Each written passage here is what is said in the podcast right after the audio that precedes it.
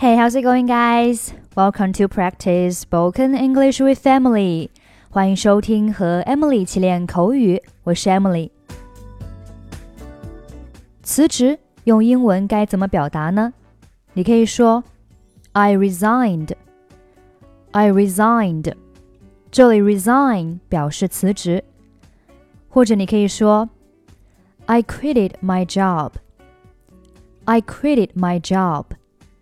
这里 quit one's job 表示辞职。今天对话当中，我们会学到这样一句话，叫 "I've put in my notice." I've put in my notice，也是表示我辞职了。最近市场不太景气，很多公司都在裁员，缩小规模。那裁员、缩小开支该怎么说呢？我们用一个单词叫 downsize，downsize 可以表示缩小规模、裁减人员。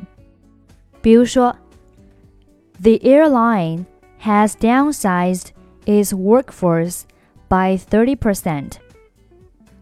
这家航空公司裁员百分之三十。The airline has downsized its workforce by 30%. 在今天的对话当中，你会听到这样一句话：This company is downsizing. 这家公司正在缩减开支。This company is downsizing. Okay, now let's listen to the dialogue. Emily, could you spare a few minutes? Sure. What do you need?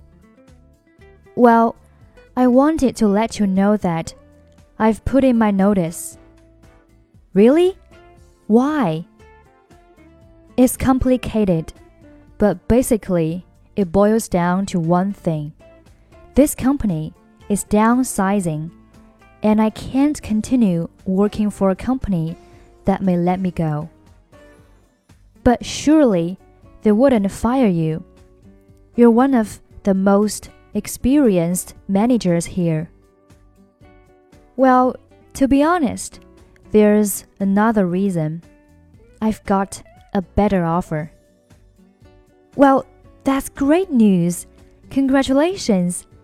Where will you be located? The head office is in New York, but I'll be dealing with overseas companies and flying to this side of the world from time to time. It'll be sad to see you go, but it sounds like you've found yourself a great opportunity. I have. I feel lucky. I look forward to dealing with overseas companies and at the same time having a chance to use English more.